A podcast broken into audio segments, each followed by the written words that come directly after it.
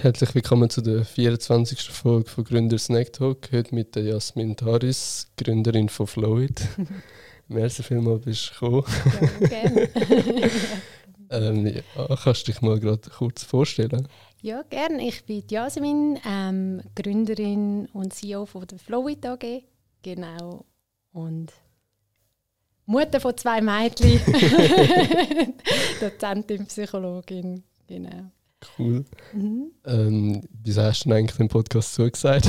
Ich habe zugesagt, weil du mich mit deiner Idee überzeugt hast. Du hast extrem motiviert tönt. Ähm, hast mir erzählt, dass du nach der Lehre gerade deine Sommerferien willst nutzen mit 100 Gründern zu reden. Ich habe gehört, es sind schon 24. Also du bist schon flüssig dran und mich hat einfach die Idee und ähm, irgendwie auch ähm, deine Motivation für die Idee extrem überzeugt. Darum bin ich gerne heute da. Wie war denn so deine Schulzeit? Gewesen? Meine Schulzeit. Ich bin nicht so gerne in die Schule gegangen. Und das denkt man fast nicht. Eben, ich habe ja dann bis zum Doktorat auch noch studiert, aber in die Schule bin ich tatsächlich nicht so gerne gegangen. Ähm, ich habe die Schulzeit erlebt als spannend, ähm, mehr wegen der Kollegen und ich habe auch tolle Lehrpersonen treffen, tolle und weniger tolle. Aber die Schule selber hat mir nie so entsprochen. Immer so ein bisschen das Lernen auf Vorrat und das Wissen wiedergeben müssen, Französisch Woki auswendig lernen, ohne einen Bezug zum Leben. Das ist mir schwer gefallen. Also ich habe recht gelitten während der Schulzeit. Ich habe es nicht, nicht als so lässig empfunden. Ich war keine Musterschülerin, gar nicht. Bist du dem, wie ist denn von der Real dann zum Studieren gekommen? ja, also ich bin tatsächlich ähm, mal noch ein Zeit lang in der Real runtergefallen während meiner Schulzeit und eben habe dann gleich noch studiert. Wie es dazu kam, ich habe mich irgendwie für alles andere interessiert während dieser Zeit. Ähm, ich habe mich dafür interessiert, reiten zu gehen mit meinen Pferden. Ich habe mich interessiert für meine Freunde zum Musik machen lernen interessiert für Jugendfernsehen. Ich habe zu dieser Zeit ganz viel Jugendfernsehen gemacht. Dort haben wir können Bericht, also Videogang hat das geheißen, wir haben können Bericht machen zu Themen, die uns interessiert haben. Also ich bin überhaupt nicht nur daheim rumgesessen, habe sehr viel unternommen und gemacht, auch in meiner Jugend, auch sehr sportlich gewesen, aber halt nicht wirklich für die Schule und fürs Lernen auf die Art und Weise, wie ich das damals erlebt habe. Und wieso ähm, hast du dich dann für eine Fahrgelehre entschieden? Gehabt? Ähm, ich habe immer extrem gerne für und mit Menschen geschafft. Mir hat es Spaß gemacht, ähm, Menschen ihre Geschichte besser kennenzulernen und ich habe VG gelernt, weil, weil ich dem habe entgegenkommen Ich wollte Menschen betreuen, mit Menschen arbeiten im Alltag und das, dort ist die VG-Lehre mir sehr entgegengekommen. Ich habe auch gerne, also ich bin gerne in die Lehre gegangen und habe auch gerne VG gelernt, ja. Und wie war denn so die Lehrzeit? Gewesen? Derzeit war gut, auch streng. Ähm, eben, ich bin sehr eine sehr kreative Person und das Spital ist sehr ein geregelter Alltag. Das heißt, man hat Morgen um halb sieben auf der Station stehen und ich bin halt noch recht jung am Morgen um halb sieben auf der Station stehen, dann hat man halt die, die geregelte Arbeitszeit im Spital läuft auch alles sehr geregelt. Das ist mir nicht immer nur einfach gefallen. Aber ähm, es war sehr eine gute Lebensschule gewesen und ich habe unglaublich schöne Beziehungen zu den Bewohnern und zu den Patienten können aufbauen, vor allem, als ich ähm, im Altersbereich dann noch geschafft habe.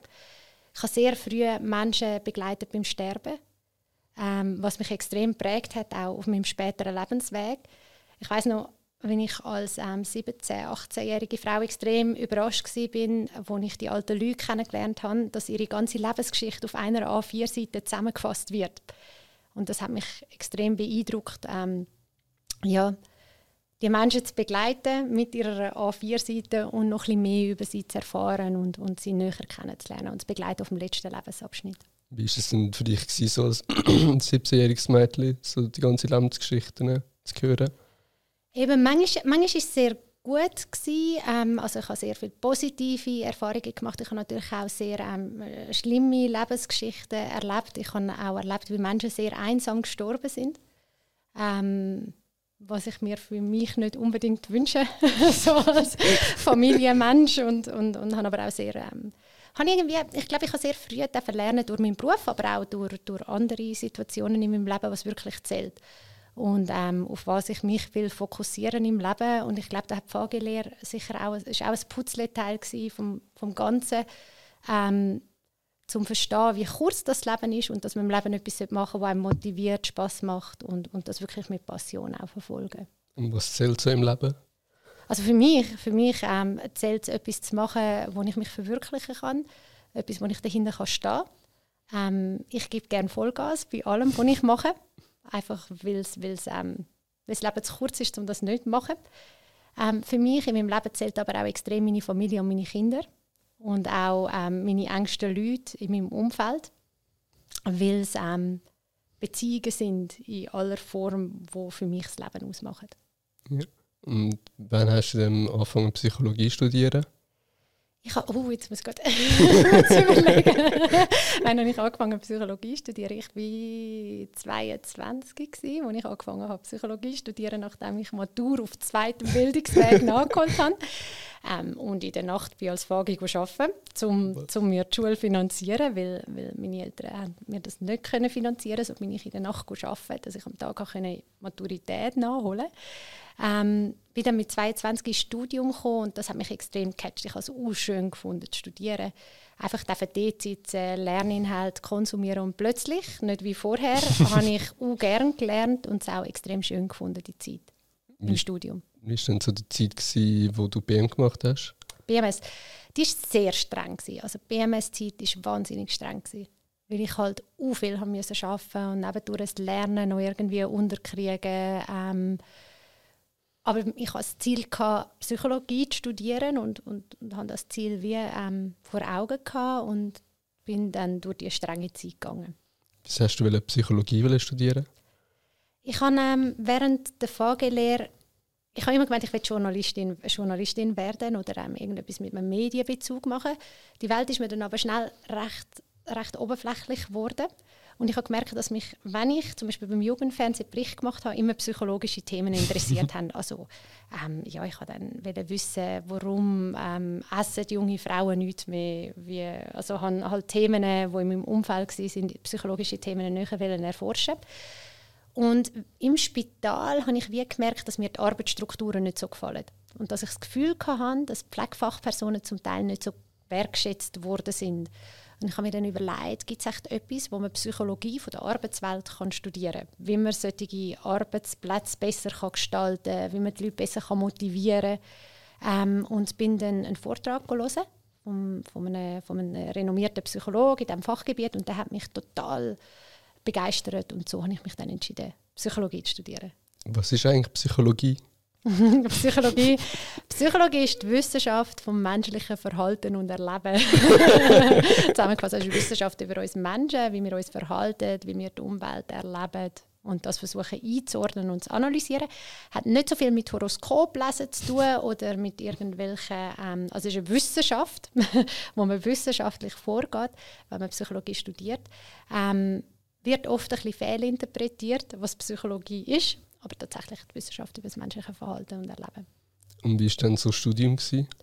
Studium habe ich extrem genossen. Also schon vom ersten Semester an bin ich gerne studieren. Ich konnte zu diesem Zeitpunkt auch ein bisschen weniger arbeiten in der Pflege nach wie vor. Ähm, und habe es extrem genossen zu studieren. Ähm, wir haben auch philosophische Fächer gehabt. Ich philosophiere extrem gerne. Die, die ich kennen, wissen das. ich finde es manchmal schön, so ein bisschen in die Tiefe zu gehen in den Gesprächen. Und das Psychologiestudium hat mir wirklich zugesagt, wie Pfust aufs Auge und vor allem das Arbeits- und Organisationspsychologiestudium, also was wirklich darum ist, die Arbeitswelt besser zu verstehen und den Menschen in der Arbeitswelt ins Zentrum zu stellen. Wieso philosophierst du denn gerne? Oh, ich weiß auch nicht. Ich, ich finde Oberflächlichkeit irgendwie schon langweilig. und und ähm, ich finde es spannend, wenn ich mit Menschen wirklich in die Tiefe reden kann über ähm, Gott und die Welt und, und wenn meine Tochter mich fragt, warum sind wir eigentlich auf dieser Welt und wie ist das Universum zusammengestellt und ähm, sind wir wirklich auf dieser Welt oder ist alles nur eine Illusion? ich finde das, find das irgendwie ähm, mega spannend, über, über das Leben nachzudenken, warum wir da sind und, und was um uns herum gerade passiert. und wie hast du dann Arbeits- und Organisationspsychologie studiert? Ich finde, Arbeit ist ein mega wichtiger Teil von unserem Leben. Er ist extrem sinnstiftend. Ähm, bei der Arbeit entwickeln wir uns weiter. Ich denke auch, wir können glücklich werden ohne, ohne Arbeit, wie du jetzt da auch eine Arbeit machst, oder, die dich erfüllt. Ähm, und eben durch die Zeit im Spital, wo ich das Gefühl hatte, man könnte die Arbeitswelt wirklich zum Besseren gestalten, hat es mich genommen, ja wie? Und ist dann Arbeitszufriedenheit wirklich immer das, was wir brauchen? Was ist eigentlich Zufriedenheit? Ähm, und wie können wir Arbeitsplätze so gestalten, dass sie möglichst ähm, menschenzentriert sind? Und wie kann man Arbeitsplätze so gestalten? also ich kann es nicht in einem Satz sagen, kann ich nicht.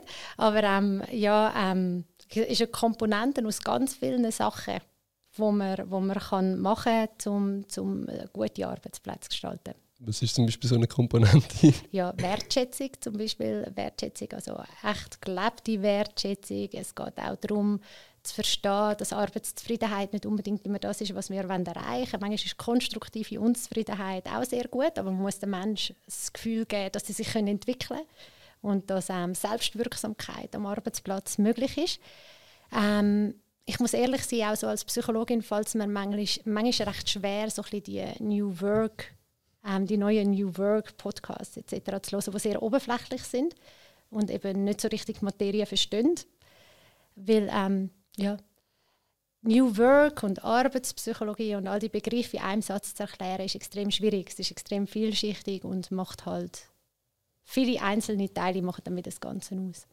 Was ist denn New Work? Hm. ja, also das, da würde jetzt jeder etwas anderes sagen. da gibt es ganz viele verschiedene Theorien. Für mich ist es ähm, eben ganz viel, was in der Arbeitspsychologie schon seit den 80er Jahren diskutiert wird.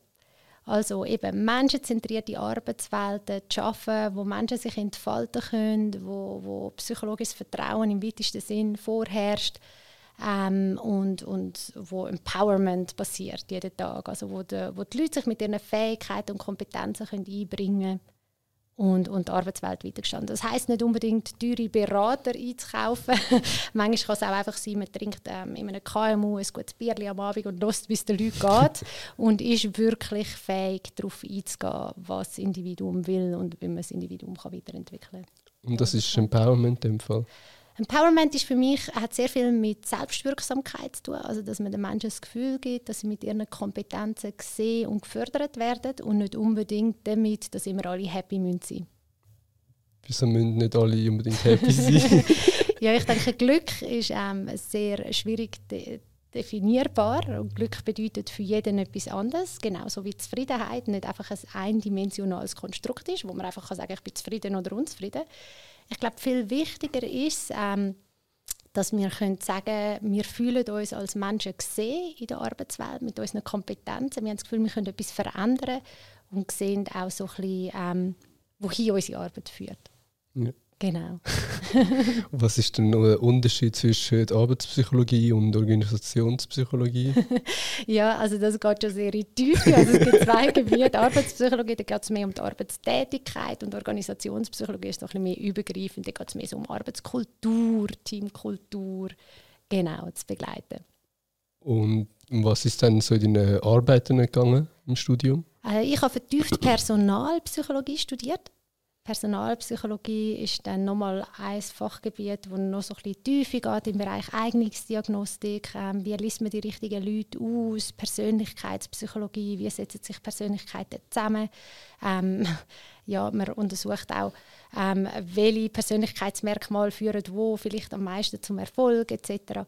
Ähm, ja, ich bin recht in die Tiefe gegangen in der Personalpsychologie und äh, jetzt habe ich das mache ich jetzt nicht mehr vertieft im Beruf, aber auch ähm, Gesundheitsförderung habe ich auch noch als Vertiefungsrichtung gemacht. Wieso hast du dann äh, Personalpsychologie und Gesund äh, Gesundheitsförderung tief studiert? Äh, warum sind es die zwei Fächer? Also ich habe alles spannend gefunden. Ich habe Mensch-Maschinen-Interaktion spannend gefunden. Da bin ich auch heute recht fest unterwegs drin. Ähm, warum habe ich das vertieft gemacht? Ich glaube, Dozenten haben mir dort besonders zugesagt. ich glaube, das ist oft.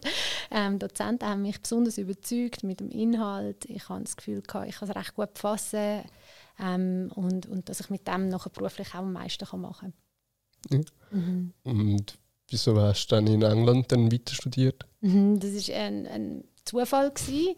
Ich habe äh, meine Doktormutter, Andrea Rögner, kennengelernt und ich war damals im Master und habe den Master abgeschlossen also gerade im Absch am Abschliessen gewesen, und sie hat dann gefunden, hey, das, was du da untersucht hast in der, in der Masterarbeit, ist extrem spannend. Ähm, willst du das nicht in der Doktorarbeit wie weiter untersuchen? Und ich war damals im zweiten Monat schwanger mit meiner Tochter und beruflich recht eingespannt. Also ich habe dort ähm, als Coach gearbeitet bei der Sozialunternehmung Zürich und habe dort dann Anteil bekommen von dieser Firma äh, zu dieser Zeit und, und meinem, meinem Mann geholfen im Aufbau des Familienunternehmen. Ähm, so bin ich wie eingespannt und meine Tochter ist unterwegs und ich habe gedacht, das Doktorat passt jetzt nicht auch noch rein. Und sie hat dann aber gefunden, hey, jetzt erst recht. Wenn du schwanger bist, erst recht. Jetzt ähm, mach erst recht das Studium noch und machst das Doktorat noch. Und weil sie mit dieser Uni verzettelt war, ist, bin ich dann eigentlich an die Uni auf London gekommen. Und was ist denn in deiner Masterarbeit gegangen? In meiner Masterarbeit ist es ähm, darum gegangen, die Arbeitsplatzunsicherheit zu untersuchen und zu schauen im KMU, ähm, wie Konflikt sich verändert und was vielleicht positive, positive Formen von Konflikt können sein und negative Formen von Konflikt und wie, wie man mit denen kann umgehen kann in Zeiten von Arbeitsplatzunsicherheit. Und was sind solche positive oder negative Konflikte? ja, es gibt tatsächlich, oder es gibt keine Innovation ohne Konflikt. Und das ist oft etwas, wo wir ähm, wie falsch sehen in der Arbeitswelt. Also, damit wir innovativ können sein können, braucht es eine gewisse Form von Konflikt. Die müssen nicht einmal unbedingt nicht emotional sein, sogar Emotionen sind sehr gesund.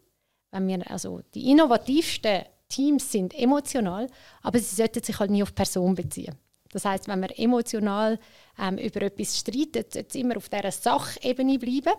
Und solange es auf dieser Sachebene bleibt, ähm, ist es fördernd für Innovation und für das Unternehmen.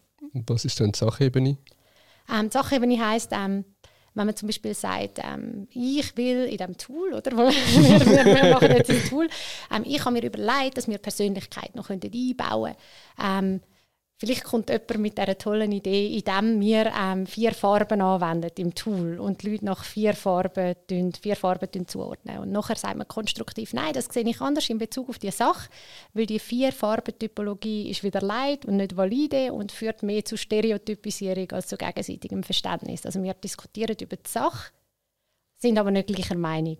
Aber ich sage wegen dem, meinem Teamkollegen nicht, ich finde dich jetzt blöd. Oder ich, ich finde, dass du, also es geht nicht um die persönliche Ebene, sondern um die Sache, wo wir halt einfach verschiedener Meinung sind und auch emotional mal können diskutieren Und wie kann man das jetzt dann vertieft weiter, also, ja, weiter studieren, also das Themenbereich? Ähm, also Arbeits- und Organisationspsychologie oder? Ähm, ähm, dann in deine Doktorarbeit, das von deiner ah, Master. Doktorarbeit, ah, okay, ja, ähm, Doktorarbeit haben, haben, ist dann wirklich um Arbeitsplatzunsicherheit gegangen. Dort hatte ich verschiedene Praxispartner gehabt, und die wollten wissen, wie sie es schaffen, wenn sie Leute entlassen müssen und so ein unsichere Arbeitsplätze da sind, dass die Leute trotzdem motiviert bleiben und können das Unternehmen weiterentwickeln. Weil oft kommen dann die Unternehmen in so eine Abwärtsspirale. Und ich habe halt in meiner Doktorarbeit untersucht, was für Komponenten das man machen kann auf der menschlichen Ebene, also für den Menschen ähm, im Unternehmen, damit das eben nicht passiert.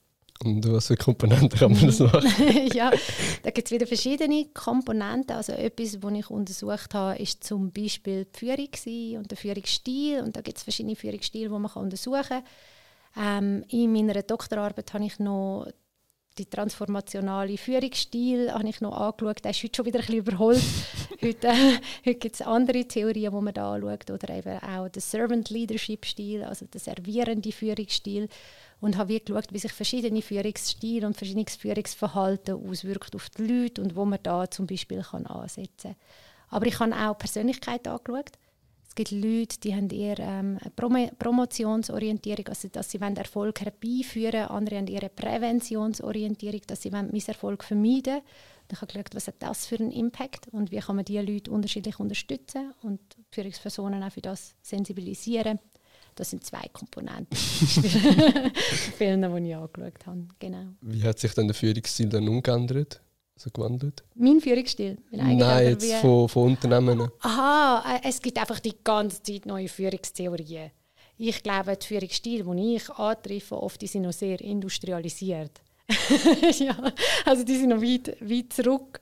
Ähm, Arbeitspsychologie und Organisationspsychologie gibt es ja schon lange und Führungsstil werden schon sehr lange untersucht. Und vieles, was heute als neu verkauft wird, kommt so aus den 70er, 60er Jahren, manchmal aus den 80er Jahren. Ähm, was hat sich heute gewandelt? Sicher, ich meine, die digitale Führung, jetzt kommt eine Komponente mehr dazu mit der künstlichen Intelligenz und diesen Entwicklungen. Ähm, Führung auf Distanz ist sicher ein Thema, wo, wo zugenommen hat. Ähm, aber ich würde sagen, sehr viele Führungsstil, die wir in den 80er Jahren schon angeschaut haben, sind auch heute noch relevant und werden heute noch nicht gelebt. Also können wir auch heute noch als neu betrachten. Was haben wir denn in den 80er Jahren gemacht? Dort haben wir langsam so herausgefunden, dass der Mensch ins Zentrum kommen dass man Wertschätzung geben Feedback, eben die Selbstwirksamkeitsgeschichten sind so ein bisschen entstanden. Die Arbeit sollte mehr Sinn bringen. Ähm, das ist alles gar nicht so neu. und vorher oder im industrialisierten, tayloristischen Zeitalter hat man halt mehr gesagt, Arbeit und, und, und Freizeit muss klar getrennt sein, Kopf- und Handarbeit wird getrennt voneinander. Wir müssen kontrollieren, also den Menschen kontrollieren, damit er, damit er nachher gute Arbeit bringt. Und ich treffe heute auch noch das industrialisierte häufig an. Also. ja, das Gefühl manchmal, also nicht überall, gell, nicht überall, aber gewisse Unternehmen kommen jetzt erst so ein bisschen ins Menschenzentriertere rein. Wieso hat sich denn das dann in den letzten paar Jahrzehnten gewandelt? Ich denke, ähm, dass sich das gewandelt hat, besonders in den letzten zehn Jahren halt durch die Pandemie hat sich sehr vieles nochmal gewandelt und, und ist schneller geworden. Aber ich denke auch, ähm, durch, digitale, durch den Digitalisierungsschub, durch technologische Fortschritt hat sich vieles geändert, aber auch Globalisierung und jetzt im Moment halt wirklich der Fachkräftemangel, wo ganz viele Unternehmen dazu zwingt, anzuschauen, weil es einfach zu teuer ist, nicht anzuschauen. Es hat oft auch eine ökonomische Komponente, wo man muss reinspielen muss, damit die Unternehmen wirklich anschauen. Und im Moment ist es einfach zu teuer, die guten Fachkräfte zu verlieren, weil man keine mehr findet. Also muss man schauen, wie man die behaltet und wie man die Arbeitswelt so gestaltet, dass man sie behalten kann. Und wie behalten wir denn die Leute? es, gibt kein, ähm, es gibt kein einheitliches Modell zum Mitarbeiter binden. Also äh, wenn dir das einmal ein Unternehmensberater sagen Es gibt kein einheitliches Modell und keine Zauberformel, wie es bei Menschen oft ist. Aber es gibt so Komponenten, wie man, wie man gute Leute kann behalten kann. Das ist Entwicklung, Entwicklungsperspektiven geben, Wertschätzung, Feedback, aber echtes Feedback. Feedback ist übrigens auch nicht immer nur positiv, aber da können wir auch in die Tiefe gehen. ähm, ja, halt lebensphasenabhängig auch. Ich, ich glaube nicht unbedingt an die verschiedenen Generationen. Ich glaube mehr so an Lebensphasen, wo man gerade drin ist. Wenn du halt ein Kind hast, dann brauchst du eine andere Form von Flexibilität, als wo du noch jünger bist und andere Sachen an der Arbeitswelt geschätzt hast. Und ich glaube, man muss in jedem Unternehmen anschauen, was bindet die Leute in diesem Unternehmen und warum sind sie mit diesem Unternehmen verbunden und warum würden sie das Unternehmen verlassen und dann ganz agil schauen, wie man das Unternehmen unterstützt, dabei die guten Mitarbeitenden zu halten. Warum verlassen Mitarbeiter dann das Unternehmen? Auch wieder verschiedene Gründe. Also wir begleiten zurzeit jetzt mit Flowit, also jetzt sind wir vielleicht schon beim Startup ein bisschen, ähm, begleiten wir ganz viele Unternehmen im Gesundheitssektor und da sehen wir ist die Arbeitsbelastung das Thema Nummer eins, warum Personen das Unternehmen verlassen. Also sie, und es ist nicht unbedingt die objektive Arbeitsbelastung, nicht immer, sondern auch so ein bisschen das subjektive Empfunden. Ich bin gestresst, Multitasking, zu viele Aufgaben und ich habe das Gefühl, mit meinen, mit meinen Kräften, mit dem, was ich weiß und kann, werde ich dem nicht, komme ich dem nicht, werde ich dem nicht gerecht. Ähm, Führungsperson, die direkte Führungsperson ist einer der das sieht man auch in ganz vielen Studien, häufigste Gründe, warum Leute Unternehmen verlassen, weil sie sich nicht fair behandelt fühlen, nicht gesehen fühlen oder auch nicht wertschätzt fühlen. Ähm, zu wenig Flexibilität, ähm, dass man das Gefühl hat, ähm, ich, ich würde gerne auch einmal noch im Homeoffice arbeiten, einen Tag, zwei pro Woche, die Möglichkeit aber nicht da ist. Da gibt es ganz viele Gründe, warum Mitarbeiter das Unternehmen können verlassen können. Wie macht man es dann flexibel? Ähm, das Unternehmen meinst du? Ja. Also man hat ja herausgefunden, dass nur ähm, Homeoffice auch ein schwierig ist und kritisch. Man hat mittlerweile herausgefunden, also die Studien, die sprechen dafür, einen guten Mix zu machen, dass man Flexibilität gibt, dass die Leute können remote arbeiten dass sie können im Homeoffice arbeiten und gleichzeitig das Office wie so ein Ort ist, zum Zusammenkommen, ähm, Teambuilding zu machen und, und nochmal anders miteinander zu arbeiten. Gerade, Innovat im Innovationsteam ist das nicht zu unterschätzen, wenn man sich auch trifft und etwas zusammen macht. Ähm, Flexibilität bedeutet vielleicht auch, dass man nicht unbedingt von ähm, 8 bis 5 muss arbeiten Ich rede nicht von Produktionsbetrieb oder von der Pflegefachfrau, aber dass es gewisse, gewisse Orte gibt, wo man auch eine gewisse Flexibilität in der Arbeitszeitgestaltung hat. Für mich als Gründerin heißt das, dass ich manchmal auch am Wochenende arbeite, aber dafür vielleicht am Mittwoch, also zur Zeit am Mittwochnachmittag immer mit meinen Töchtern zusammen bin. Aber dass ich das Arbeitspensum unterkriege, halt auch mal am Sonntagnachmittag ins Büro sitze oder am Samstagmorgen. Und das ist für mich völlig in Ordnung. Und ganz ehrlich, bei, mir, also bei unseren Mitarbeitenden im Startup auch.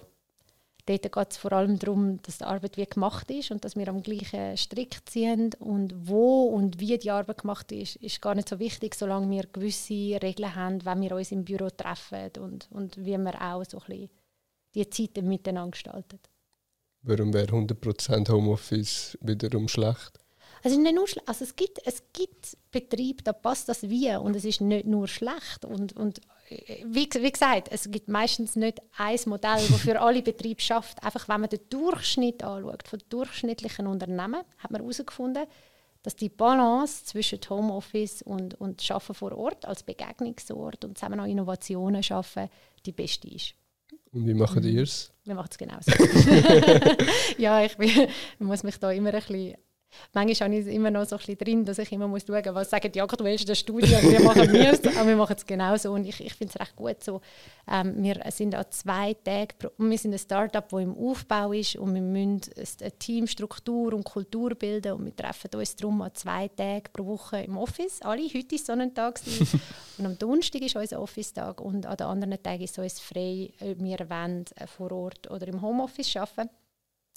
Und ähm, eine gewisse, ich weiß jetzt gar nicht wie viel, ich muss es nachschauen, aber man darf auch remote im Ausland arbeiten, einfach nicht das ganze Jahr, aber sehr häufig, also mehrere Wochen pro Jahr. Und das machen auch gewisse, dass sie gerne remote und auch mal im Ausland arbeiten für ein paar Wochen pro Jahr. Was denkst du von der Vier-Tage-Woche? Ähm, ich habe dafür und wieder gehört, ich habe einen, einen, einen Kunden von uns, den ich ähm, in, ähm, in verschiedenen, in verschiedenen Vorträgen und so schon dabei gehabt und der von dieser vier Tage Woche auch berichtet hat. Prinzipiell hoffe ich auf eine Welt, wo wir weniger arbeiten müssen und mehr können erreichen können, auch durch neue Technologien. Und ich wünsche mir, dass meine Töchter mir mal sagen, warum hast du eigentlich so viel geschafft?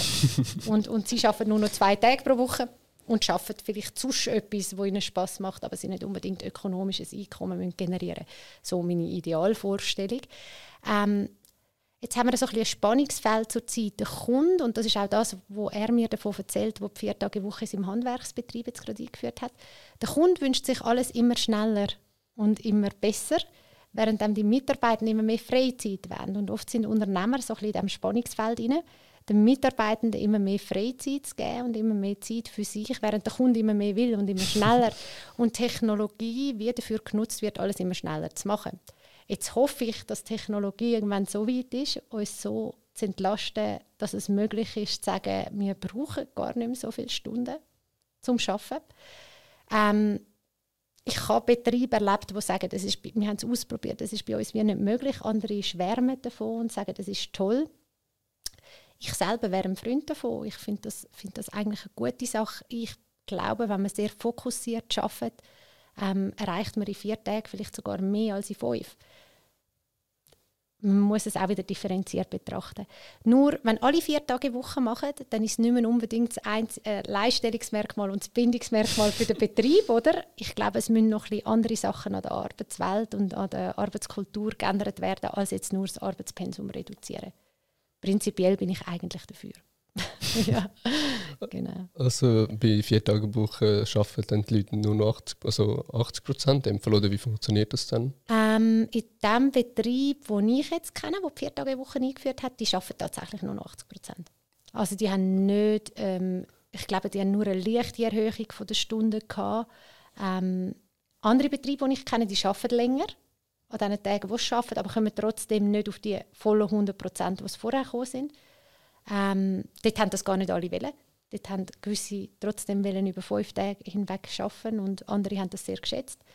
Ich glaube, ähm, ja, man muss eben wieder, wieder anschauen, wie wird es umgesetzt. Ich finde es auch immer mega wichtig und das sehe ich, ich bin extrem, oder ich bin Arbeitspsychologin und extrem für den Menschen im Fokus von der Arbeit, aber ich glaube, es ist auch so ein bisschen ein Game Ja, also das Unternehmen muss weiter bestehen, wir müssen innovativ sein, vorwärts kommen. Gleichzeitig hast du die Mitarbeitenden mit ihren Bedürfnissen, wir mit unseren Bedürfnissen, wir Menschen. Und es muss sich alles so ein bisschen finden und trotzdem sind wir ähm, ein Unternehmen, eine gemeinsame Kultur, eine Gruppe von Leuten und es muss wie für alle stimmen, schlussendlich. Genau. Wie ist denn, wie ist so dein Weg als Gründerin dann gewesen? also sehr, das erste, ich habe mir gar nie vorgestellt, Gründerin zu werden. ich bin jetzt auch nicht angesessen und habe nach einer Idee für ein Startup gesucht. Das bin jetzt ich weniger gewesen, obwohl mich die Selbstständigkeit schon immer sehr fasziniert hat. Das schon. ähm, ich habe das erste Unternehmen, ähm, als ich nach dem Studium geschafft habe, sind die sozialen Unternehmungen in Zürich gewesen. Das war ein MPO gewesen, wo im Sozi also wo ähm, in der beruflichen Integration geschafft hat. Und dort habe ich Gesellschafteranteil geschenkt bekommen von denen, die pensioniert worden sind, 20 Prozent, und haben dort dann eigentlich dann die strategische Führung vom Unternehmen wechseln. Ja. Das Unternehmen wie geführt. Ich würde sagen, das ist meine erste so wirklich unternehmerische Erfahrung gewesen. Mein Mann hat parallel ein KMU geführt und aufgebaut. Und die sind sehr schnell von 20 auf fast 100 Leute gewachsen. Ja. Also dort bin ich sehr nah an dem Unternehmertum dran und wie man das Unternehmen aufzieht und, und ähm, grösser macht. Ähm, und tatsächlich ist dann in meinem Mann im Unternehmen ähm, hat er keine klassischen Mitarbeitergespräche mehr führen mit seinen Handwerkern, die er dort hatte. Er hat gesagt, hey, die Kreuzli-Listen sind irgendwie veraltet, ich würde gerne etwas auf Augenhöhe machen, am liebsten digital unterstützt, weil er, er Digitalisierung liebt und, und ähm, will in die Zukunft gehen mit dem Unternehmen, was Digitalisierung anbelangt. Und so ähm, hat er mich ins Boot geholt und gefragt, neben meiner Aufgabe eben damals in der sozialen Unternehmung und dem Doktorat von kind, ähm, hat er wirklich gefunden, hey, könntest du mir nicht noch das Projekt aufziehen bei uns und schauen, wie wir das anders können gestalten können. Und dann haben wir das dort gemacht für, für die Leute, für den Betrieb und es ist auch gut angekommen. Ähm, das war die erste Version von Flowy. Gewesen. Und es sind immer mehr Unternehmer auf uns zugekommen und haben gefragt, hey, können wir es auch lizenzieren? Mega cool, was ihr da macht, mehrsprachig. Ihr erreicht auch Handwerker. Ähm, wir wollen auch so ein bisschen wissen, wie wir unsere Mitarbeiter können binden, wie wir Feedback-Gespräche besser können gestalten Und so ist unser Startup entstanden. ich habe dann mich an Sebastian gewendet. Der Sebastian ist ein guter Freund, also ein guter Freund, also mein Statistik-Nachhilfelehrer im Studium und wir haben immer wieder ein bisschen Kontakt gehabt. Er hat mich auch im Doktorat dann begleitet. Und Sebastian hat ähm, Statworks gegründet. Okay. Ähm, Statworks ist ähm, eine AI-Beratungsfirma, die recht gross geworden ist, auch in dieser Zeit.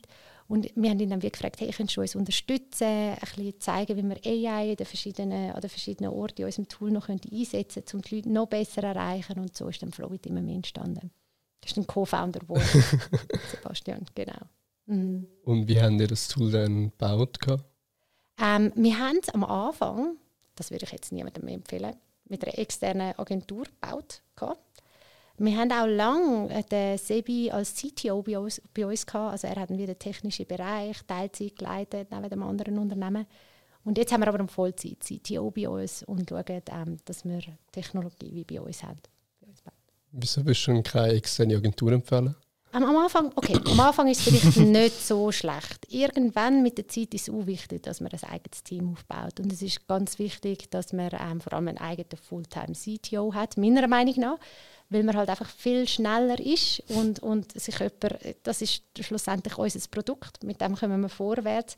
Und es ist auch wichtig, dass sich jemand 100% um das kümmert. Ja. Hm. Und was sind dann solche ersten Kunden dann gewesen? Ähm, ganz am Anfang haben wir so ein bisschen die Wegmüller AG gehabt, ein Verpackungsunternehmen. Ähm, wir hatten Apotheken gehabt, wir hatten Schulen gehabt, ähm, wir hatten aber auch ein bisschen größere Namen gehabt, wie zum Beispiel Bernina, Ricola, ähm, ist ein Name der ganz am Anfang dazugekommen ist. Äh, Bitcoin Bitcoin Bank ja, als oder als ein, ja, kein Startup mehr gewesen. zu diesem Zeitpunkt sind auch ziemlich klein dazugekommen ähm, ein bisschen später dann AXA und ein bisschen größere. Was ist denn so speziell an eurem Tool? Unser Tool ist nicht im klassischen Sinn nur ein Tool, das man abfüllt mit Daten, sondern unser Tool ist mehr so ein, ein lebendiger Coach. Ähm, es basiert auf ähm, generativer AI. Also das kennen heute jetzt viele, sind ChatGPT ist so ein bisschen bekannter. Das heißt, es agiert wirklich so ein bisschen als Coach und begleitet Leute, so Themen wie Feedback oder eben auch so Themen wie, wie kann ich die Leute binden, im Alltag wirklich zu verankern. Und das macht unser Tool recht einzigartig. Bis hat es denn vorher nicht gegeben? Technologie war wahrscheinlich noch nicht so weit. Gewesen. Und ich glaube, ganz viele Tools kommen aus dem industrialisierten Zeitalter in unserem Bereich, im HR-Bereich, wo es mehr darum gegangen ist, zu verwalten und nicht eine Kultur zu bilden im Unternehmen. Also die haben noch sehr einen alten Approach oft. ähm, sehr top-down und da, die Tools umgestalten ist so ein bisschen schwierig. Da haben wir natürlich ein freie Bahn am Anfang auch. Ähm, und was unser Tool eben schon auch einzigartig macht, ist ein bisschen unser Team. Ähm, wir haben jetzt auch mit unserem CTO, mit dem Stefan, der übrigens von Statworks dann zu uns gekommen ist. also äh, mit dem Stefan haben wir wirklich und dem Julian, der jetzt auch im Data Science Bereich schafft, ähm, haben wir halt AI-Experten und mich als Psychologin. Und wir vermischen halt die zwei Welten. Das heißt, ich kenne mich recht oder ich kenne mich aus mit diesen Themen, die wir jeden Tag machen, in einer rechten Tiefe. Sie sich auch. Machine Learning und AI-Bereich. Und wenn wir das cool kombinieren, dann können wir halt recht viel machen im Tool. Und das merke ich schon immer wieder im Alltag, dass das, ähm, dass das auch dazu beiträgt, dass unser Tool sich re recht gut, schnell und cool kann entwickeln kann. Was ist denn eigentlich HR? HR, also Human Resources, ähm, das ist im Moment aber ein Begriff, der fast schon wieder veraltet ist. Ich sage im HR und in der Psychologie tut man gerne alle drei Jahre alle alle Namen ändern. Oh. Im Moment ist der People and Culture Bereich, okay. wo oft davon geredet wird, oder People and Culture Management oder People Management. Ähm, früher hat man von Personalwesen geredet, später von HR. Personalwirtschaft hat sogar mal noch geheißen, ganz früher. Und ähm, der Begriff wandelt sich auch, so wie sich Theorien rund um, um, um, um die Themen verändern. Wieso ändert sich dann die ganze Begriff? Ich glaube, wenn man den Menschen als man will den Menschen nicht mehr so als Ressource betrachten, oder? Der Mensch ist nicht eine Ressource im klassischen Sinn und das finde ich auch richtig. Also das ist auch eine Entwicklung, die mir eigentlich sehr gefällt, sondern wirklich den Mensch und Menschen ja als Individuen wahrnehmen im, im Unternehmen und optimal die Kompetenzen zu kombinieren, statt im Fokus Kultur und Strategie zu schaffen. Und da passt irgendwie der Begriff von Ressourcen nicht mehr so ganz. Ja. Mhm. Wie, äh, nein, ist ein Studium schnell. Ja, klar. äh, wie praxisorientiert ist denn das Studium gewesen? Also ohne Werbung für den FAN zu machen. ich, ja, ich arbeite ja jetzt nicht mehr dort. Aber ähm, das war sehr ein praxisangewandtes Studium. Gewesen. Es hat wirklich Spass gemacht. Wir haben ähm, zwar einen starken Wissenschaftsbezug gehabt, den ich nicht so schlecht gefunden habe. Weil äh, wir haben auch gelernt, ein bisschen statistisch zu arbeiten, wie betreibt man qualitative und quantitative Forschung. Das hilft mir heute auch sehr. Ähm, beim, im Data Science Bereich. Ähm, aber gleichzeitig haben wir auch immer einen me mega starken Praxisbezug gehabt, verschiedene Fallstudien angeschaut. Wir haben auch ein Praktikum gemacht während dem Studium. Ähm, ich finde, der, der Praxisbezug ist recht da an der Fachhochschule. Und dann in England? Dort habe ich halt eine Arbeit geschrieben und habe sie zusammen mit verschiedenen ähm, Unternehmen in der Schweiz gemacht. Das heißt, ich habe Daten dort gesammelt, Interviews geführt und Befragungen gemacht in realen Unternehmen. Und darum ist auch das wieder recht eine angewandte Arbeit gewesen, wo, wo einen starken Praxisbezug hat. Der hat sich noch verstärkt durch die Corona-Pandemie. Dort hatte ich gerade meine Defensio von der Doktorarbeit, also die Verteidigung, den Abschluss. Ähm, gerade so gerade so in der Corona-Zeit. Und ähm, dort ist das Thema Arbeitsplatzunsicherheit noch, hat sich wieder noch verstärkt und darum, gerade in den Unternehmen, wo ich äh, meine Forschungsarbeit gemacht habe, durch das ist sehr ein praxisnähes Thema gewesen. Und wie war denn so das Praktikum? Gewesen? Das Praktikum? Ich habe, das, ich habe kein Praktikum müssen machen weil ich so fest immer geschafft habe, dass mir meine meine, also man musste beweisen, dass man psychologisch tätig war. Und ich habe dort bei den sozialen Unternehmungen geschafft, als Eignungsdiagnostikerin und Coach. Und weil das schon so eine psychologische Arbeit war, haben sie gesagt, das wird mir angerechnet als Praktikum. Ja. das heißt, ich von ja. ein Praktika machen. Nein, ich habe tatsächlich ist mir meine Berufszeit, weil ich habe 60, ich habe, ich, ich, ich habe zwar Vollzeit studiert, aber ich habe 60 Prozent geschafft. Ah, ja, ja. Und die, die Berufszeit oder die vielen Praxisstunden, die ich mit Psychologen geschafft habe und auch psychologisch geschafft habe, sind mir wie angerechnet worden. Wieso hast du dann noch nebenbei dann noch geschafft? Ich musste arbeiten. Also es ist, ähm, ich habe mir mein Studium selber finanziert. Ich habe keine Eltern gehabt, die mir das Studium finanziert haben. Ich habe, ähm, ich habe, ich habe auf zweitem Bildungsweg studiert, aber ich habe mir alles selber finanziert. Also für mich ist gar keine Frage, nicht zu arbeiten. Darum habe ich auch nie einen Auslandaufenthalt gemacht. Das mir schlichtweg nicht können leisten während ähm, meine Kollegen alle mega von spannenden Auslandssemester und einem Jahr in Amerika geredet haben und so ist das für mich gar nicht in Frage. Ich hätte gar nicht gewusst, wie ich mir ein Jahr in Amerika soll finanzieren soll. Für mich ist schon viel, gewesen, mir mein Studium hier in der Schweiz selber zu finanzieren. Und wie war denn so die Zeit mit dem Arbeiten und Studieren? Eben, während dem Studium habe ich es als sehr positiv erlebt. BMS habe ich noch ein bisschen streng gefunden, ähm, weil das halt dann doch noch so ein bisschen taktetere Schule war. Während dem Studium habe ich halt plötzlich nicht mehr in der Pflege arbeiten, sondern habe dann eben können, ähm, auch psychologisch anfangen zu arbeiten. Ich habe eine Zeit lang noch für einen Professor ein bisschen gearbeitet und ich habe das alles extrem lockere Arbeit gefunden gegenüber dem, was ich in der Pflege vorher gemacht habe und nie verstanden, warum alle um mich herum so gestresst sind. ja, weil ich das in der Pflege viel strenger gefunden habe und ich habe dort eben in der Nacht geschafft in der Pflege, weil ich musste am Tag eben oder am Tag die Schule, die schulische Laufbahn machen. Ähm, während dem Studium hat mich das gar nicht so gestresst. Während dem Studium habe ich das als sehr positiv empfunden, nur zu arbeiten. Und eben, wie ich dir schon gesagt habe, ich bin halt schon ein Mensch gewesen, ich habe wie ein Ziel gehabt und da habe ich Vollgas gegeben für das Ziel. Und das ist schon auch der Fall während dem Studium. Was ist denn so das Ziel mit Floyd? Ja, auch da haben wir wieder grosse Ziele. Also wir wollen wirklich so ein bisschen in die Skalierungsphase hineinkommen, auch international, dass unser Tool gebraucht wird. Also ich habe die Vision, wirklich einen digitalen Coach zu erschaffen, der die Personalentwicklung revolutioniert. Okay. Mhm. Und auf wie viele Jahre ist es denn voraus? Also ähm, also wir haben schon mehrere Jahresvisionen und Pläne, die wir verfolgen. Ähm, die können sich, können sich auch noch so ein bisschen anpassen. Im Moment sind wir bootstrapped unterwegs, das heißt, wir sind selbst finanziert, weil wir auch recht viele Kunden hatten. Sehr schnell ist das sehr gut möglich gewesen. Wir wollen im nächsten Frühling eine größere Seed-Runde machen mit Investoren. Und nachher eben auch die ersten Internationalisierungsschritt mit, mit, ähm, mit den weißen Geldern dann auch machen. Wie viel Geld haben ihr müssen investieren? Ähm, investiert haben wir als Founders ähm, wahrscheinlich etwa 700'000 Franken halt zusammen und der Rest ist über Kunden, Kunden ähm, Gelder zurückgekommen. Ja. Mhm. Also das dritte haben 700'000 Franken? Ja, ja ich glaube das dritte. Alles in allem, oh. wenn man alles, alles zusammennimmt. Ja, genau. Nicht vergessen, wir haben schon das Familienunternehmen im Rücken gehabt.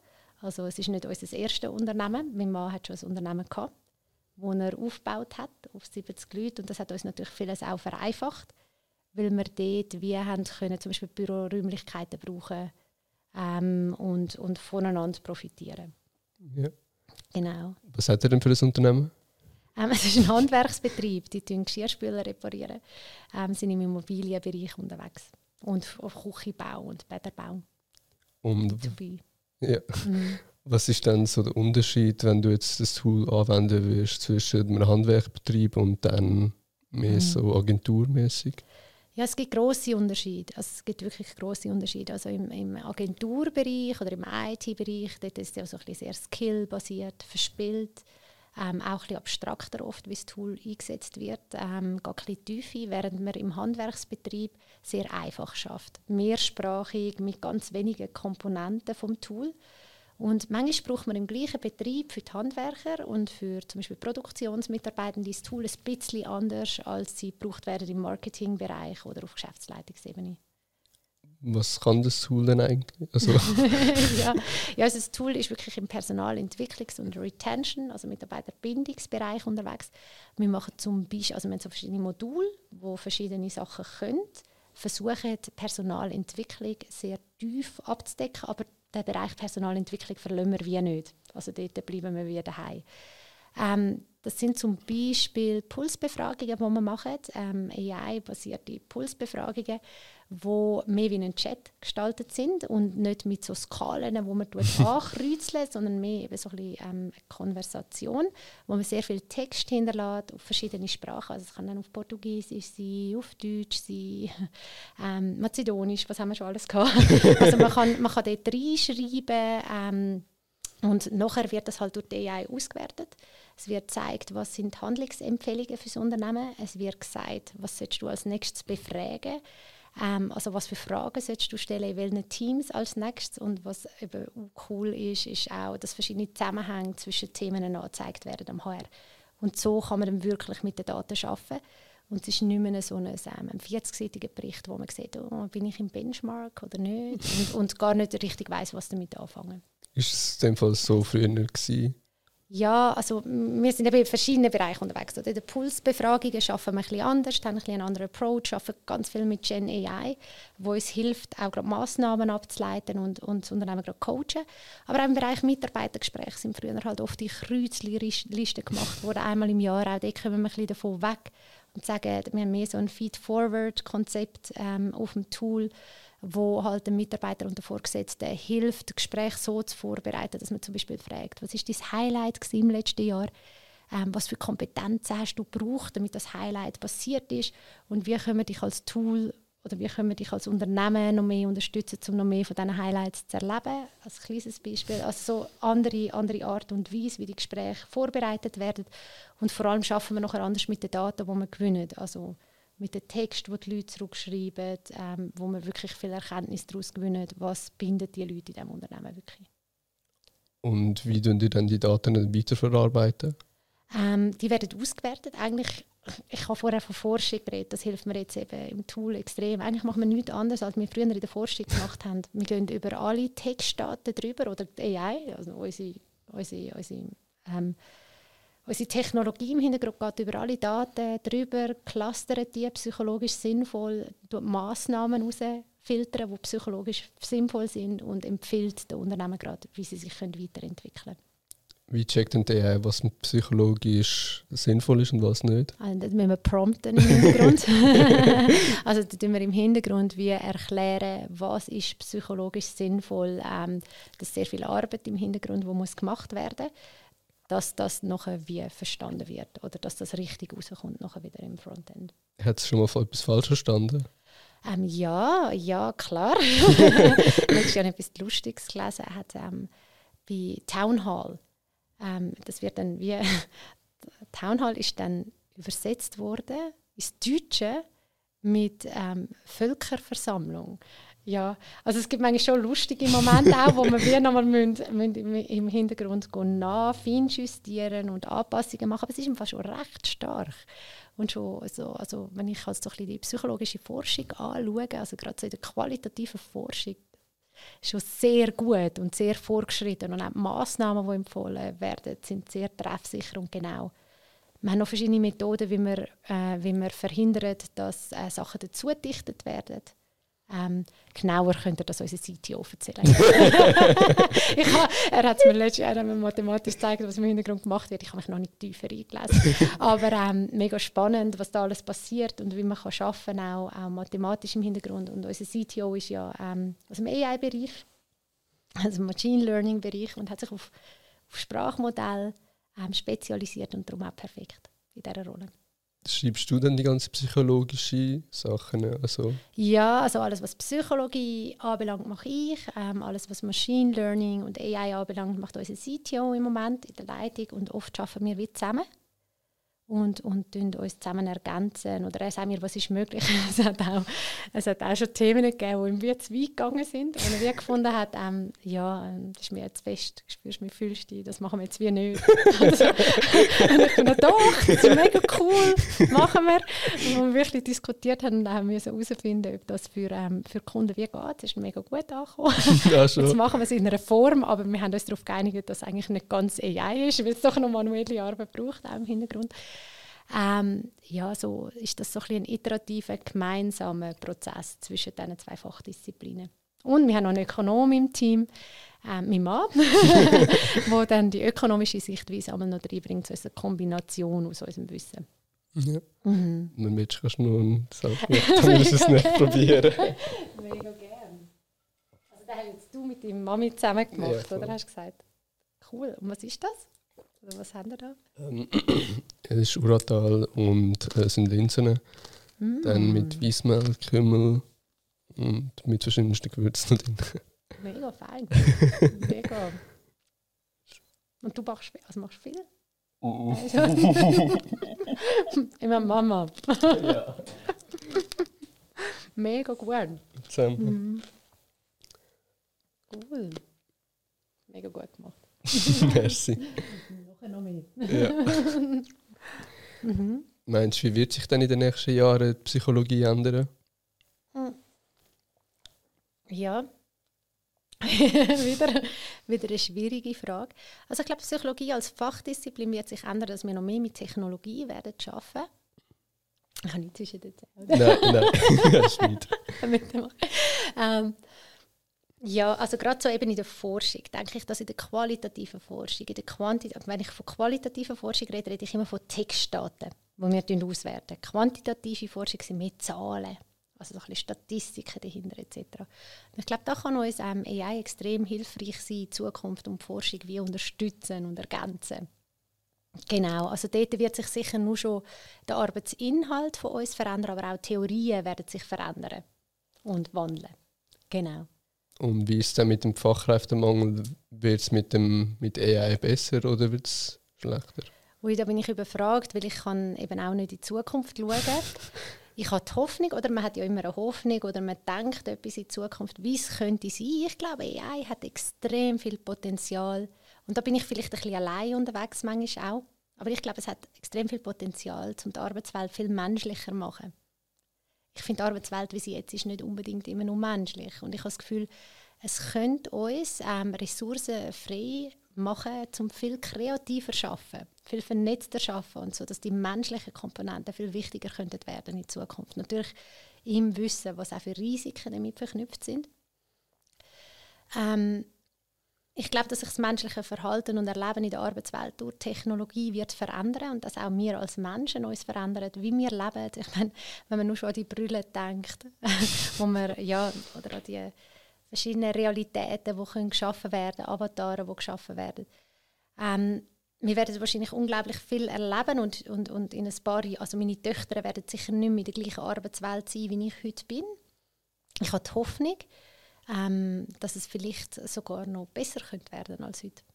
Warum ist es heute nicht menschlich? Nicht immer menschlich. in der Schweiz sind wir natürlich auch in einer extremen Bubble, wo wir uns manchmal auch gar nicht so bewusst sind. Aber wenn man es international betrachtet, ähm, finde ich, ist halt noch sehr viel eben auf dem industrialisierten Zeitalter aufgebaut. Wir sind halt noch sehr ökonomisch unterwegs. Also äh, der Mensch ähm, äh, wird wie kontrolliert, ähm, er wird mit Lohn dafür gezahlt und, und der Lohn ist, die extrinsische Motivation muss immer höher gemacht sein. Wir bieten ja uns selber aus und wir bieten die Welt aus in dem System, in wie wir uns jetzt befinden.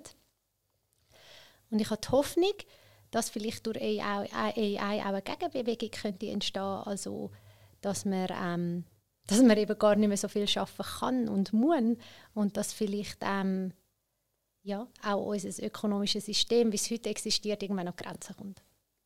Und wie können wir das denn besser machen? Ui, ja, ich, ich, weiß nicht, ob ich die richtig bin, um das wirklich zu beurteilen.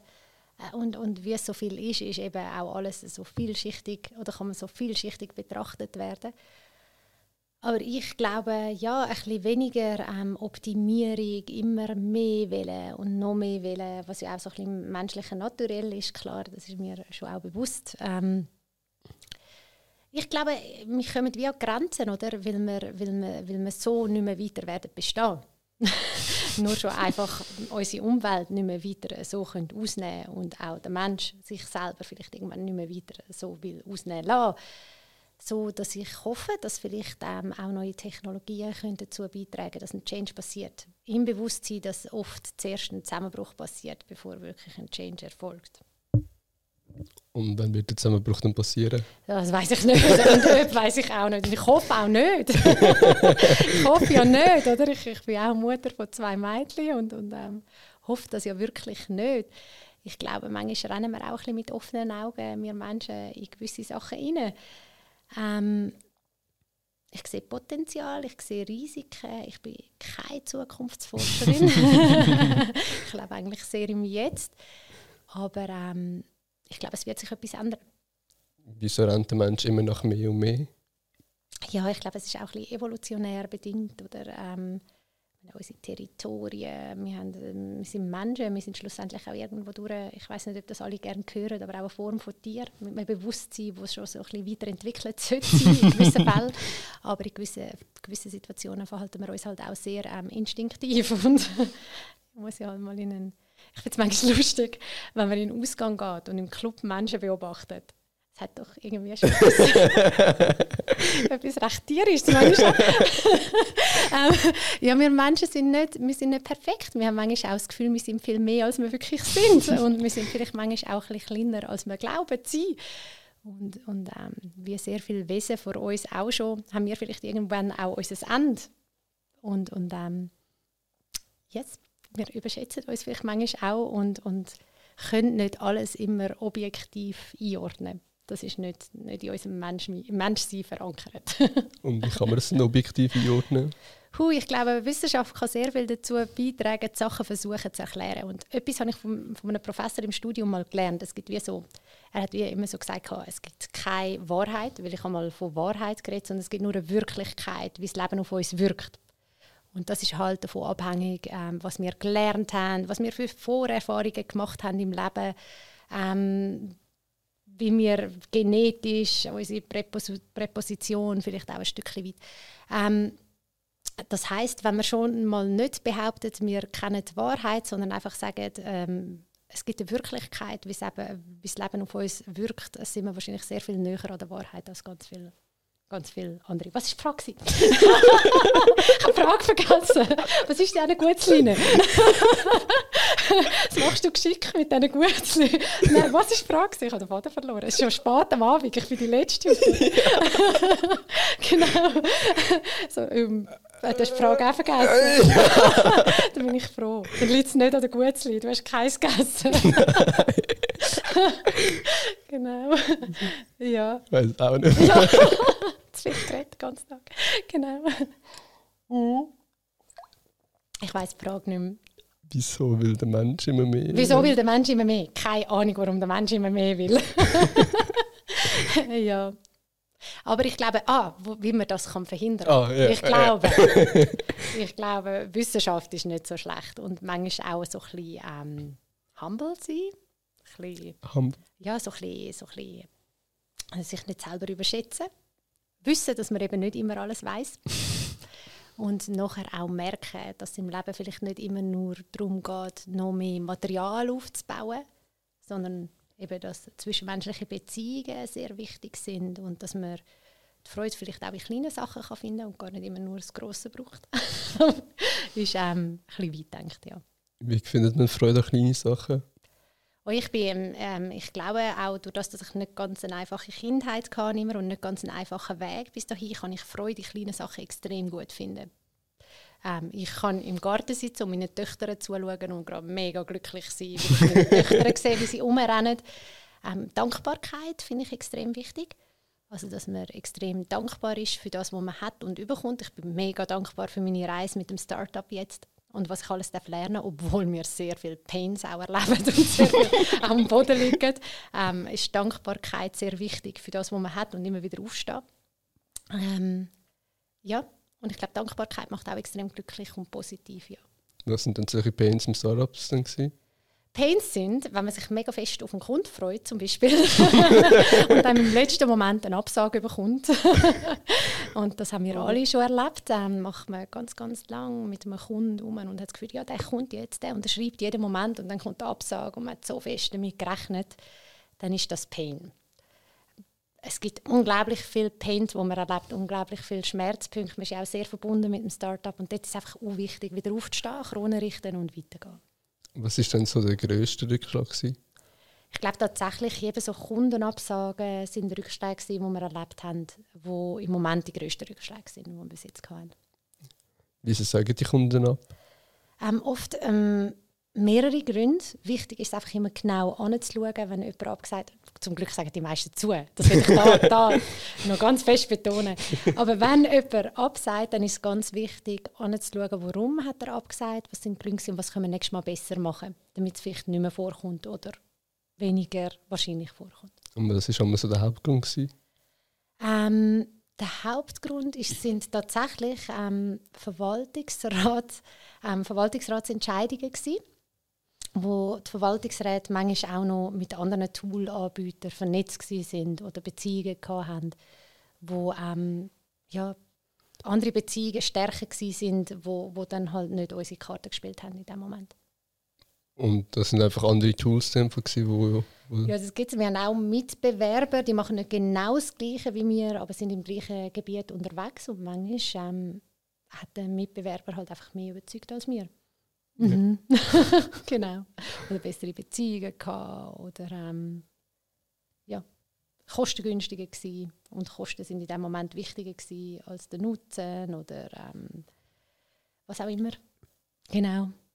Also ist Kosten nie so der größte Grund gewesen, Kosten sind schon immer auch der Grund, das muss man einfach gut argumentieren. Ich glaube, ähm, das ist wie mit einem teuren Auto, das man kauft. Da gibt man mehr Geld aus und will ein teures Auto fahren. Mir persönlich sagen Autos nicht so viel, darum gebe ich nicht so viel Geld für ein Auto, sondern ein günstiges Auto.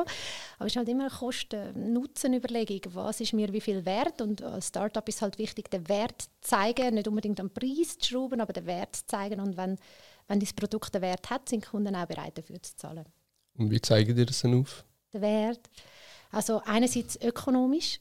Also wir haben können beweisen, dass wir die Fluktuationsabsichten können reduzieren können. Das heißt, wir sparen das Unternehmen Geld von Leuten, die das Unternehmen sonst würden wenn man nicht so gut anlässt oder sie nicht so gut im Arbeitsalltag einbezieht. Ähm, ökonomische Effizienzüberlegungen, aber in unserem Gebiet halt auch kulturelle Überlegungen, wie wird das Unternehmen weiterkommen, wie wird sich das Unternehmen entwickeln. Genau. Und das kann dem Fall als Tool dann sagen und machen? Oh nein, das Tool kann bei weitem nicht alles. nein, das wäre auch gelogen, aber das Tool kann viel. Oder auf vielen verschiedenen Orten unterstützen als Werkzeug, als Instrument. Und wir müssen halt einfach zeigen, zeigen wie wenn du einen Hammer willst kaufen um einen Nagel einschlagen, müssen wir erklären, warum der Hammer so hilfreich ist und warum es vielleicht nicht mit der Hand versuchen weil es weh tut. Und der Hammer ist unser Tool. Ja, ja zum bildlich reden. Dann gibt man halt Geld für den Hammer aus. Vergleich ist ein bisschen komisch, aber ja. du verstehst, was ich meine. Ja. Genau. Mhm. Ähm, und da haben wir noch, ja. Die Hand tut es ein bisschen weh, oder tut ein bisschen mehr weh. Aber man hat Geld gespart. ja, genau. Also, was für Funktionen wollen ihr denn noch mit dem Tool ähm, hinzufügen? Also wir gehen mega fest in den Gen AI-Bereich hinein. Seit der Stefan jetzt Vollzeit da ist, geben wir dort auch ein bisschen mehr Gas. Also dass es immer mehr in die Richtung digitaler Coach geht. Ähm, wir adressieren ganz fest den Blue-Color-Bereich, also ähm, Mitarbeitende in der Produktionshalle, Pflegebereich, ähm, wo sonst auch nicht so in die Prozesse einbezogen werden. Das heißt, in diesem Bereich sind wir gerade an Mehrsprachigkeit, dass man kann darauf reden in Zukunft und es automatisch transkribiert wird und, und das Tool auch versteht, was gesagt worden ist. Das ist nicht immer ganz so einfach. In diesem Bereich am Arbeiten. Ähm, ah, was wir diese Woche gerade lanciert haben, ist ein, was ich recht cool finde, ist so ein digitaler Feedback-Coach wo den Leuten hilft, konstruktives Feedback geben. Also sie können ein paar Stichwörter eingeben und kommen dann Tipps über, wie das Feedback konstruktiv kann formuliert werden oh, Oder es wird ihnen empfohlen, ein persönliches Gespräch zu suchen mit der Person. Also es ist wirklich so ein bisschen, wir gehen immer mehr in die Richtung Coach. Auf dem Tool selber haben wir noch ganz viele Ideen, die ich jetzt noch nicht alle erzähle. Aber da kommt noch einiges. Aber wir bleiben unserem Personalentwicklungsapproach treu. Wir werden nicht in die Rekrutierung gehen wir werden auch nicht, nicht in die Kommunikation gehen oder so und auch nicht in die Administration, sondern bleiben einfach in unserem Gebiet ähm, die Experten und gehen dort noch mehr Tiefe. Also ihr bleibt auf, auf die Leute im Fall? Ja, also auf die Entwicklungsthemen spezialisiert, auf, auf Bindungsthemen, was ja auch sehr nah bei Kultur ist. Sagen wir mal so, arbeits- und organisationspsychologische Themen ähm, in Bezug auf Personalentwicklung. Mhm. Und wieso gehen die dann nicht auf die Rekrut Rekrutierung? Ja. es gibt unglaublich viele super Rekrutierungstools und ähm, das ist ein Gebiet für sich und wir haben nicht das Gefühl, dass es uns dort braucht. Wir äh, kümmern uns lieber um die Mitarbeitenden, wenn sie im Unternehmen sind und schauen, wie entwickeln wir sie dort optimal und das ist unsere Stärke, wie ein Rekrutierungstool nicht nicht ganz so gut in unseren Bereich hinein könnte kommen, weil man nicht überall gut kann sein kann. Man kann nicht überall Spitzensportler sein. Wenn wir in unserem Bereich Spitzensportler werden und richtig gut sein. Und wie haltet man einen Mitarbeiter am besten? Eben, es gibt kein, also wir haben das glaube heute schon mal gehabt, ja. es gibt kein einheitliches Modell, wie man Mitarbeiter kann halten kann. Und genau dort ist AI eben so wertvoll, weil wir im Unternehmen hinein können schauen, was sind bei euch im Unternehmen Komponenten, wie ihr bei euch die Leute halten können. Und das tut es dann mit den verschiedensten Daten. Befragungen und Datenpunkten eruiert, was ist in diesem Unternehmen der Bereich, der am meisten aufs Retention Management einzahlt oder auf die, auf die Mitarbeiterbindung einzahlt. Und dann kann man ganz gezielt, sogar mit Hilfe vom Coach, der einen begleitet, dort Massnahmen treffen und das dann wieder messen, wie die gewirkt haben. Und wieso gehen ihr dann dort auf Blue-Color-Jobs? Ähm, die werden oft aus, also das ist auch wieder so ein etwas Persönliches. Einerseits von mir, ich komme aus einer Arbeiterfamilie, wo immer sehr viel geschafft hat. Ähm, ja, ich, ich, ich bin in Schwammendingen auch Zell aufgewachsen. ähm, in, einem, in, einem, in Schwammendingen, an dem Ort, wo die meisten Ausländer gelebt haben, von ganz Schwammendingen. genau.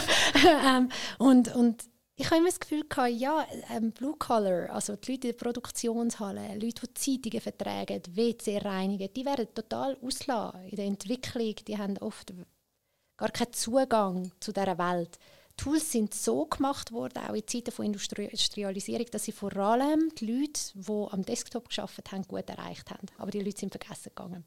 Jetzt haben wir Fachkräftemangel. Man merkt, also wir haben jetzt gerade eine grosse Restaurantgruppe als Kunde gewonnen mit allen Servicefachleuten oder wir haben ein grosses Spital als Kunde mit den Pflegefachleuten, viele so Kunden, die halt einfach auch merken, dass jetzt zu Zeiten von Fachkräftemangel die Leute auch extrem wertvoll sind und man sie sollte binden weil sonst sehr teuer kommt auch als Unternehmen. Also es hat wie zwei Sachen. Es ist das Momentum, um in diesen Bereich zu gehen, ökonomisch gesehen. Und das andere ist aber halt einfach auch meine persönliche Geschichte, meine persönliche Philosophie und ich bin extrem für Chancengleichheit setze mich mega ein für so Themen Inklusion, Diversity, ähm, aufgrund von meiner eigenen Geschichte. Und will das natürlich auch im Tool können ausleben ja. Mhm. ja. Also zwei, zwei, das Momentum ökonomisch, aber eben auch der soziale Aspekt. Wo gibt es dann den aktuell größten Fachkräftemangel? Also in der Pflege, in den Spitälern, also dort, wo ich herkomme.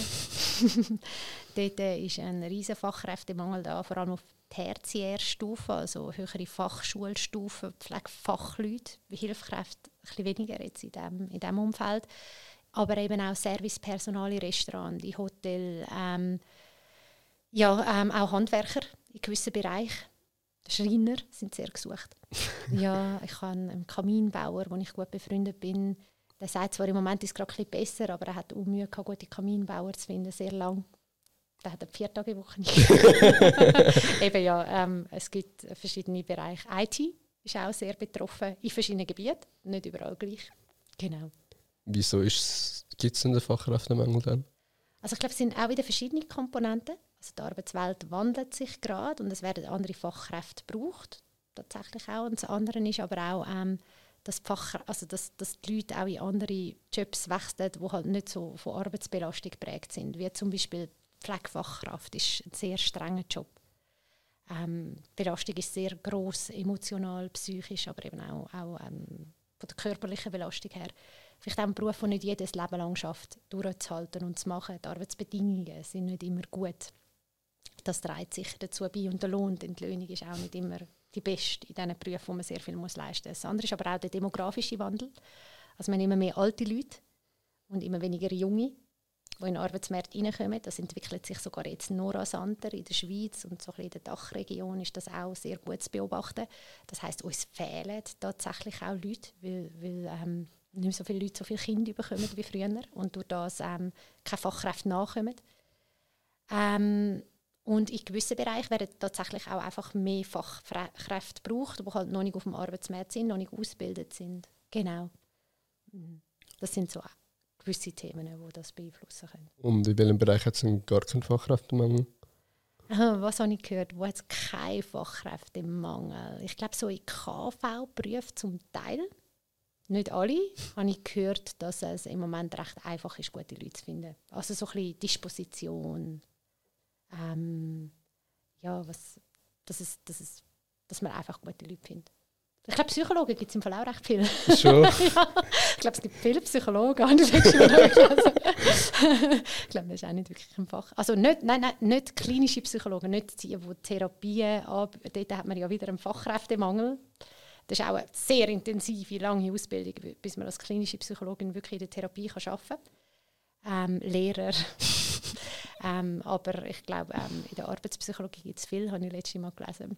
Aber ich müsste jetzt auch genauer schauen. ja. gibt es denn so viele in der Arbeitspsychologie? Ich glaube, also als ich studiert habe, haben mich alle gefragt, was machst du da genau? Psychologie in der Arbeitswelt, willst du irgendwelche Manager auf dem Sofa therapieren?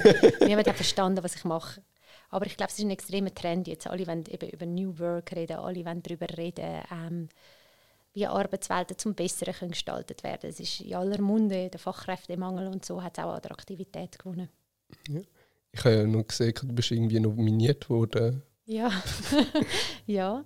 Um was geht es jetzt eigentlich? Ähm, also meinst du Digital Female ja? Voll, voll. Meinst, Dort geht es darum, ähm, Frauen in der Wirtschaft sichtbar machen. Ich bin tatsächlich nominiert worden, also ich habe mich nicht selber beworben, sondern es hat jemand für mich Bewerbung eingereicht, lieberweise. und dort geht es darum, Frauen sichtbar zu machen in die digitale Wirtschaft. Und ich bin in der Kategorie New Work nominiert worden, weil ich halt dort stark unterwegs bin mit dem Tool und wie du gehört hast, auch ähm, als, als Psychologin. Ja, und es geht um mehr Diversity im Tech-Bereich in der digitalen Welt. Und fühlt es sich an, so nominiert zu werden? Ja, es war ein schöner Moment. ich fühle mich mega geehrt, ja. Was manchmal lustig ist, ich habe das heute immer noch, ich habe immer das Gefühl, wieso eigentlich? Was habe ich denn erreicht? Aber so bin ich irgendwie einfach. In jeder Lebensphase. Als ich das Doktorat hatte, habe ich es gar nicht mehr so speziell gefunden. Und dann haben mich alle müssen überreden, dass ich es im beruflichen Kontext den Doktortitel überhaupt brauche, weil ich es irgendwie Straub gefunden habe ähm, irgendwie immer, wenn ich wieder etwas erreicht habe, finde ich es gar nicht mehr so spektakulär. Obwohl ich mir als junge Frau mit 20, das war ja eine Frage, die du mir anfangs gestellt hast, das gar noch nicht, oder das so wow gewesen wäre für mich.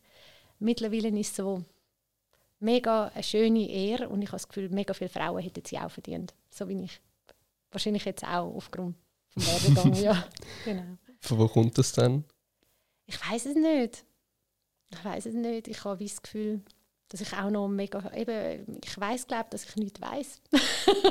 Nein, wenn ich, ich weiß wie, ich habe noch mega viel Entwicklung vor mir und ich sehe auch viele, die viel mehr erreicht haben als ich. Und ich will immer das Gefühl habe, mega cool, mega stolz auf das, was ich, was, was ich erreicht habe. Aber ich glaube, es geht wie noch mehr. Oder ich muss mich noch weiterentwickeln. Mhm. Das menschliche mehr weh wollen? ja, mehr, also weißt du, mehr lernen, mehr Sprachen lernen, noch, mehr, noch, noch besser sein mit dem Startup, weiterkommen mit dem Startup, genau. Welche Sprachen bist du denn am Lernen? ähm, verschiedene. Ich, Im Moment lerne ich gerade gar keine Sprache, weil ich, weil ich tatsächlich mich um meine Kinder und Startup kümmere und dazwischen nicht und, und eben noch die die Hochschulfunktion so ein bisschen hatte. Ich habe gar keine Zeit im Moment zum Sprachenlernen, leider. Aber äh, wo ich noch ein bisschen fitter werden will, ist im Englisch. Ich will gerne Französisch noch ein bisschen fitter werden. Genau. Ja. Mhm. Ähm, kommen wir dann schon zum Schluss. Welche drei Tipps würdest du dem 20-jährigen Ich geben? Ja, ähm, ich glaube, ähm, auch aufgrund des Gesprächs heute, ähm, immer wieder aufstehen. Sich nicht, nicht ähm, von Misserfolg ähm, blenden lassen. Misserfolg erleben wir alle. Und ich glaube, das Wichtigste ist, nach Misserfolg wieder aufzustehen weiterzulaufen und nicht aufzugeben. Und das auch nicht so dramatisch zu sehen. Wenn man, ganz, wenn man schon viel erlebt hat, dann sieht man es immer weniger dramatisch, je älter dass man wird. Ähm, ich finde, ich weiß, dass es auch nicht jeder würde unterschreiben, dass man auch das machen was einem erfüllt und das machen, wo man Motivation dafür spürt. Ich selber bin mit dem gut gegangen, dass ich immer den Weg gesucht habe, von Sachen, die mich motiviert haben und die ich wirklich auch gerne gemacht habe bis heute. Ähm, und ich glaube, Vollgas geben. also was nicht geht, ist ganz viel erreichen und dabei nicht, ähm, nicht auch wollen, etwas dafür geben. Ich glaube, es ist immer ein Gehen und ein Nehmen wie im Leben und ich glaube, wenn man nicht wirklich bereit ist, mega, mega viel zu geben, auch mal, und dann, dann wird man auch nicht Außerordentliches können bewirken oder bewegen ja, mhm. ist gut. Merci vielmals fürs Kommen. Ja, danke dir auch. Ja. Und ja, falls es euch gefallen hat, gerne einer Kollegin und einem Kollegen weiterteilen. Und man sieht sich beim nächsten Mal. Ciao zusammen.